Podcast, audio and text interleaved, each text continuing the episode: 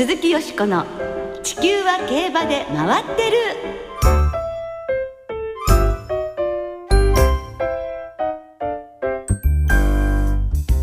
皆様こんばんは鈴木よしこです。お元気でいらっしゃいますか？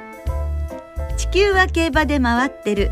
この番組では週末の重賞レースの展望や競馬界のさまざまな情報をたっぷりお届けしてまいります。今日ご一緒してくださるのは小林正美アナウンサーですこんばんは。こんばんはです。よろしくお願いします。よろしくお願いいたします小林さん大好きな夏競馬もあっという間に終わってしまいましたがはい。今年の夏はいかがでしたでしょうか？今年の夏はですね、あまり印象にないですね。札幌がありませんでしたかそうらねです。もう函館が12週もありましたんでね。函館に4回も行っちゃいまして飽きました。来年はね楽しみですねじゃあグランドオープン札幌。ねえどんな風になりまね、すかねどんな風なね、競はい馬場になるのか。そういうことですけど今週はい。日本では G1 が秋の G1 がスタートいたしますはい。スプリンターズステークスが行われます早いですね早いですね。いよいよ秋の G1 シリーズです。はいそして絆とオルフェーブルが参戦するフランスの凱旋門賞もいよいよ来週ですよ1週間後、ねえドキドキしますよね。うん。日本馬2頭はともに順調なようで何よりなんですよね。そしてその凱旋門賞ですがラジオ日経で実況中継することが決まったそうですね。そうなんです。凱旋門賞実況中継は10月6日日曜日夜10時45分から1時間。中野アナウンサーがフランスねえー、凱旋門賞をお伝えします。はあ、はいい、やいやいや本当ビッグチャンスですからね。まあもちろん勝つことが難しいことは重々承知ですがなんだかいい感じがしますよ。勝てるかも歴史的瞬間があるかもしれませんね、はい。本当に今からワクワクしますが国内も海外もビッグレースが目白押しです。競馬の秋を存分に楽しみましょう鈴木よしこの地球は競馬で回ってる。この番組は JRA 日本中央競馬会の提供でお送りします。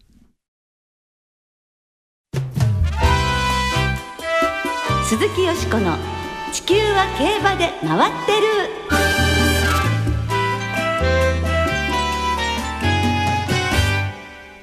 10月復帰へ。後藤騎手特別インタビュー。ということで先週に引き続き今週も10月に復帰される後藤弘樹騎手のインタビュー後編をお届けいたします。はい。先週はですね怪我やリハビリの様子についてお話しいただきましたが、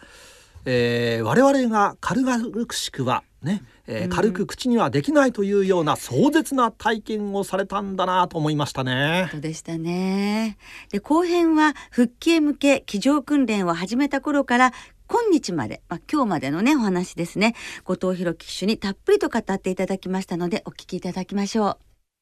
白井の競馬学校でもその訓練をされたんですけれど、はい。それはご自身のご希望でしたか？僕のそうですね希望でしたね。やっぱりなんか一つ一つなんかリスタートさせるためには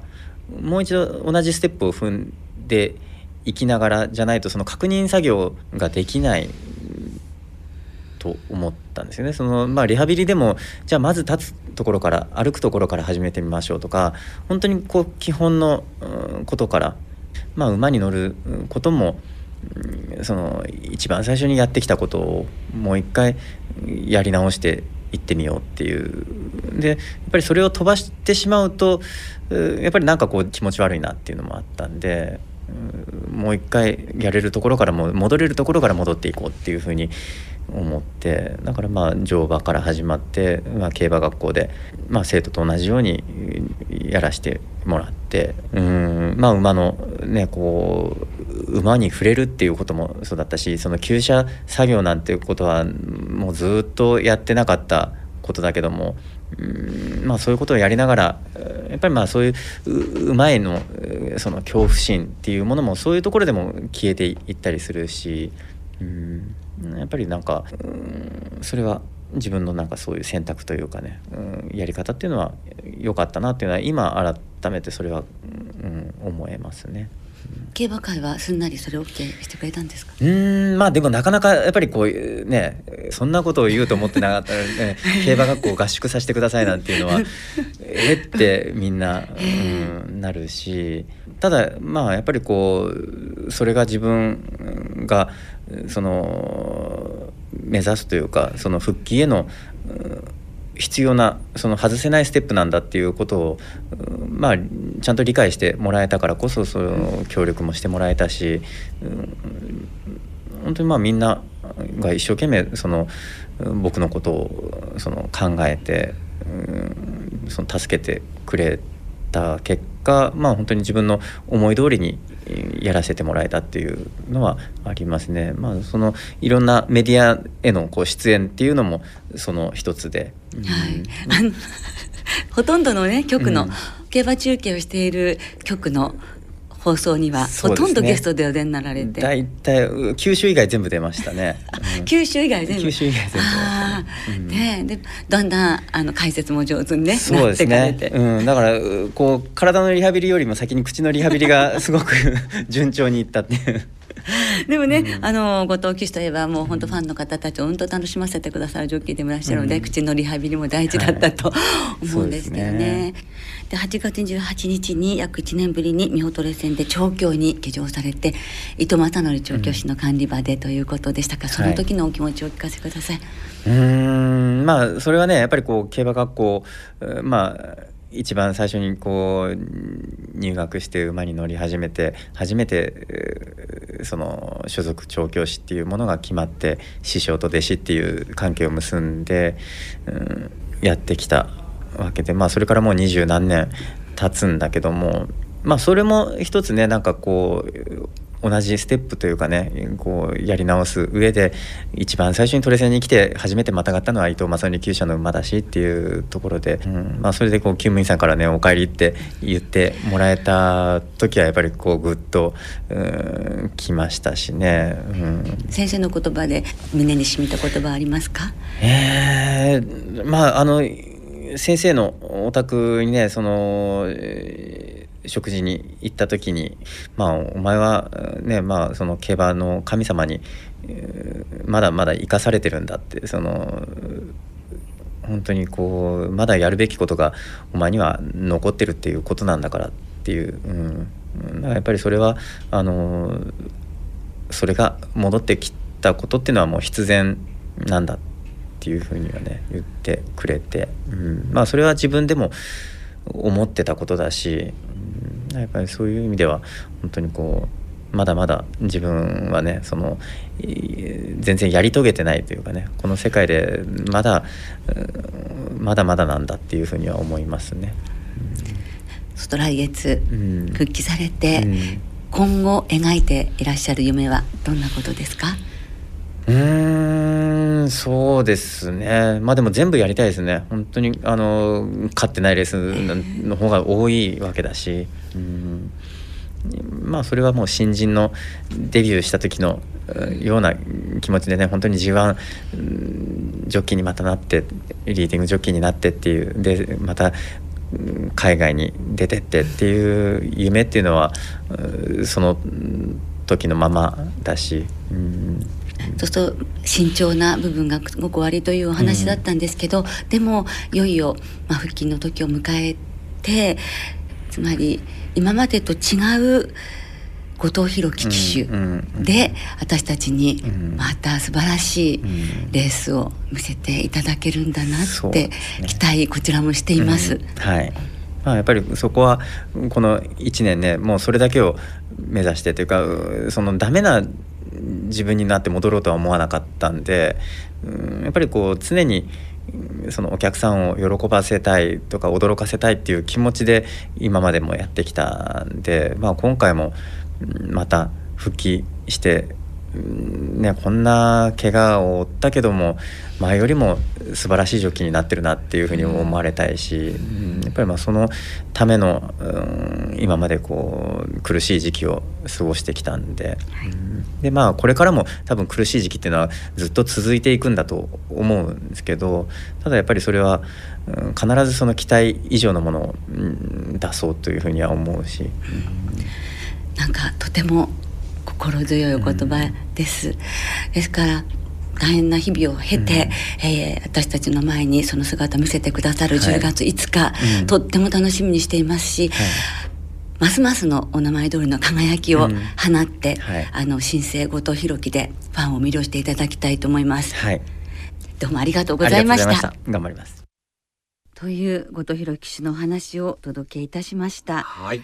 まあ前編とそして今回の後編とただただその大変な精神力に頭が下がるばかりですね。ねいかがですか小林さんお聞きになって。はいまあねえー、ただ休んでいただけではなくて、うん、休む前よりもより優れたジョッキーでありたいというねあの気持ちさすがですね。そうですね。そして復帰に向けて競馬学校でトレーニングをするということも本当に初めてのことで、あのこれからの方たちのためにも前例をお作りになって、そういうところも後藤弘樹騎手らしいなっていうふうにも思いますね。はい。で生かされているとジョッキーとしてまだまだやることがあるんだということで大変重い言葉だなと思いましたがあの本当に頑張ってほしいですよね。後藤弘騎手は今週の水曜日に10月14日南部杯で騎乗されるエスポアルシティの調教に立東で騎乗されていましたね。はい、ですからまあ続々と復帰後の騎乗馬も決まってきてるようですね。まあ、10月5日の復帰戦ではね、後藤騎手にもう大勢のファンから声援がね、送られるんでしょうね。なんか熱いものが込み上げてきちゃいそうですよね。見ているこちらもね。あと1週間楽しみに待ち、そして大きな拍手でお迎えしたいですね。はい。さあ、ここでプレゼントがあります。後藤騎手のサイン入りラジオ日経特製クオカードを番組をお聞きの皆さんの中から抽選で3名の方に差し上げます。プレゼント応募フォームからご応募ください。住所氏名年齢番組のご感想住所氏名年齢番組のご感想を忘れずにお書き添えください。ご応募お待ちしています。締め切りは10月3日木曜日です。以上10月復帰へ後藤騎手特別インタビューを特集でお届けいたしました。鈴木よしこの球は競馬で回ってる。さてここからはあさって中山競馬場で行われるスプリンターズステークスのお話で盛り上がっていきましょう。はい。今年で47回目を迎えますスプリンターズステークス。以前は年末有馬記念の前の週に行われていたんですが2000年から今の時期に行われるようになりました。はい。まだ私なんかはね暮れっていうイメージが ちょっとだけ抜けないんですけれどもね。まあようやくねもう2000年で13回目です もうねあのそろそろ定着してまいりまして私の中でもね秋の G1 戦線の開幕を告げるレースですね。はい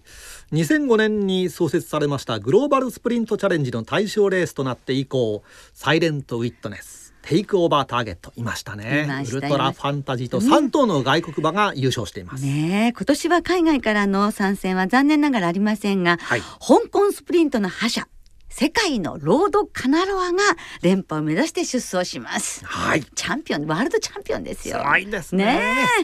さあそんなスプリンターズステークス。リスナーの皆さんから思い出のスプリンターズステークスをいただいております。はいありがとうございます。ご紹介しましょう。ランドールさんからです。私の一番印象に残っているスプリンターズステークスはわずか1センチの差で勝った1996年のフラワーパークです、はい、綺麗なお顔のお馬さんでしたね。彼女が一番好きなスプリンターですといただきました。ねえほんとわずか1センチ。エイシンワシントンとね大接戦で。ねまあ写真判定が長くてね放送に携わる者たちはみんなドキドキで入るかどうかっていうのがあったんですけれども、はい、今コマーシャルでもお届けしていますけれどもね、ね、流れてますね。はいありがとうございます。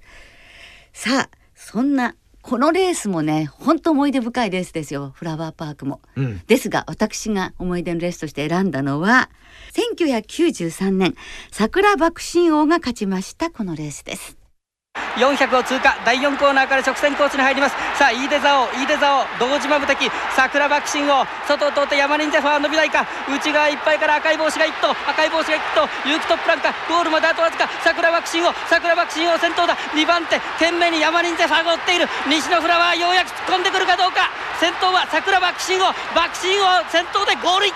2番手に山人ゼファーです。3番手争いに外西のフラワー。内からは大隅社員ですがこの2頭は3番手を争っていました。桜爆心王小島太です。宇野和夫アナウンサーの実況でお届けいたしました。1993年20年前の。もうそんなになるんですかね。ね懐かしいと思われる方も多いと思いますが桜爆心王は本当にね短距離王という感じでしたがこの年実は小島太騎手が親父と呼んで慕っていらした桜の前園職オーナーがこのレースの8日前にお亡くなりになっていたんですね。ですからもう若い時からずっと可愛がっていただいていたその小島太騎手は親父のために絶対に勝ちたいと自分自身にプレッシャーをかけてそして見事に優勝したんですね。であの時のそのゴール前のその形相もう危機迫るものがありましてね胸が締め付けられましたね。で今までの僕の人生で最高のレースができたと小島ジョッキーが語り酒井勝郎調教師もトレーナーになって28年この勝利は格別ですというふうにおっしゃってまあ印象深いんですがこの桜爆心王は実はその翌年も連覇するんですよね、はい、その時1990年の方は10万人が詰めかけた中山でアメリカのスプリントをソビエトプロブレム。ありましたね。ね強かったんですよ。この馬を破って1分7秒1という驚異的な日本レコードで圧勝したんですね。もうこれがラストランだったんですが本当にもう燃焼という言葉を体感できたような走りにしびれまくったんですね。あの時の強さは世界一だったかもしれませんね。はいというふうに、まあ、1400メートル以下だと12戦して11勝。1600メートル以上だと9戦して0勝。というねまさに短距離のスペシャリストでその戦列差というのは未だ私の中では史上最強のスプリンターなんです。小林さんいかがです？えあの脂肪場になってからもねこの馬はね、はい、素晴らしいですよね。ねですからまあこの桜爆心王最強の史上最強スプリンターとしてねご紹介させていただきました。1993年のレースをご紹介したんですが当時はこんな曲が流行っていました。ディーンでこのまま君だけを奪い去りたい。鈴木よしこの地球は競馬で回ってる。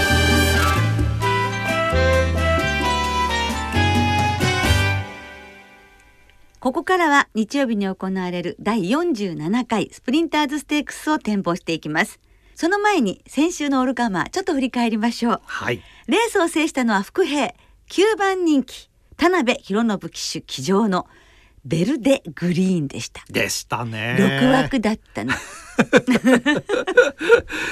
えー、道中はですね後方追走して3コーナー過ぎから一気に進出して快勝でしたね。ねなんと上がり3ハロンがメンバー最速の33秒6、はい今年1月には500万条件にいた馬ですからね大出世ですよね、はい、田辺騎手もね本当嬉しそうでしたよね。そして99年のオークス馬ウメノファイバーの孫ということで相沢調教師ももう僕にとっては孫のような馬ですってね。本当に嬉しそうでしたね。はい。あの天皇賞に向かうということですからね、はい、えぜひ秋の G1 先生をね盛り上げてほしいですね。そうですね。はいそしてそのオールカマーでのよしこさんの予想は？はいもうね一番人気が強いレースっていうことでしたから素直にダノンバラード実績をね、えー、信じて本命にしました。頑張ってくれましたが、はい、僅差の3着ですからまた今週頑張りたいと思います。ではスプリンターズステークスの予想に参りましょう。はい。スプリンターズステークスは芝 1200m の G1 ロードカナロアなど16頭で争われます。はい。もちろんその連覇を狙う世界の王者、ロードカナロアが中心ではございますけれども、メンバー見ますとね、日本の今、上位のスプリンターがみんな顔を揃えてくれましたね。そうですね。ね、楽しみですよね。はい、何かが起こるかもしれない。何か、はい、何でしょうか？えー、舞台となる中山競馬場、今日の正午のお天気は晴れ。はい。えー、芝田とともに量の発表です。うん、まあ週末雨の心配はなさそうですね、はい、えー、日曜日最高気温25度ぐらいの予報が出ておりましてね、えー、えー、秋競馬ね、えー、えー、まさに競馬日和になりそうですよ。ねもう電撃の六波論。ね両馬場で行われたいですもんね。そうですね。さてよしこさんは、はいロードカナロアが前走負けましたけれども前走よりもマイナス1キロでね筋量も軽くなるっていうところでまずロードカナロアに負けてほしくないな世界の王者としてというところはあるんですが、はい。でも、えー期待したいのは1番のグランプリボスで桜爆心を先ほどご紹介しました。その息子ということになりまして G12 つ勝っていますが 1200m に調整するのが初めてなんですよね。ですからその父親が、まあ、強かったルでこの息子ももしかしたらまだ見せてない才能を発揮して親子制覇をついに20年ぶりに達成してくれるかもしれないというねえ。まあ19年ぶりですから連覇してるからね。そういうことでちょっと期待をどんな走りをしてくれるかというのはグランプリボスに期待しているのとこちらも筋量1キロ軽くなります、まあ、筋量1キロ重くなっちゃうんですがおじいさんが母父が桜爆心王という白山ムーン前走でロードカナラを破ってますけどね。こちらも期待しています。まあこの2頭に流す馬連で流そうかなというところとそれからフォーエバーマーク。この大変ね可愛らしい顔してまつげくるりんの。フォーエバーマークもですねちょっと臭いと思って副賞で狙いたいと思いますね。はい。はい、そしてもちろん心の中ではアドマイセプタうん。ー買いますけど、小林さんいかがでしょうか？あ、えー私はですね、まあ、ええ。ロードカナロアは仕方ないと見て、えええーまあ、2着をね、えー何にしようか悩んだんですが、ええはい。えー実はですね、ええ。ー新聞を読みましたら、先日あのフォーエバーマークというダイヤモンドブランドがですね、ええ。えー主催する第4回フォーエバーマーク賞をね、えー女優さんにね、はい。あー授賞式で、ええ。えー与えたんです。あ、ちょっと記事見ましたよ。えー黒木ひとみさん女優のねええ黒木さんに、えーワンカラットダイヤ入りのペンダントを送ったというんですね。ワンカラットのダイヤモンドのペンダント。はい、はい。だからこれはあのフォーエバーマークが2枠に入ったら黒木さんだからうんうんいいかなと思ったら、え1枠2番。はい。はい、あらと思っちゃったんですか？ですが、ええー渡辺アナウンサーにですね、はい。えーワンカラットだから、ええ、えー、1枠でいいんじゃないかはい。ダイヤモンドですからね。ええ、でワンカラットって馬がいたなと思い出したらええ。同じ馬主なんですよね。そうーエバーマークの青山オーナー。はい。良一オーナーですもんね。あら、ワンカラットでつながりましたね、オーナーで。いやこれはフォーエバーマークが残るかななんて思ってるんですが、すいません下手な予いやいやいや想でちょっとやっぱ私もちょっと応援したくなりましたより。ということでじゃあフォーエバーマークが小林さんの推奨ということですので、ぜひ参考にしていただきたいと思います。スプリンターズステークス秋の G1 の初戦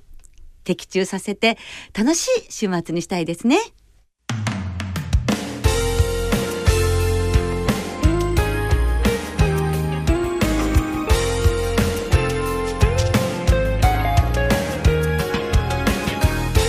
そろそろお別れの時間となりました。今週末は最終週を迎えた中山阪神の2乗開催です。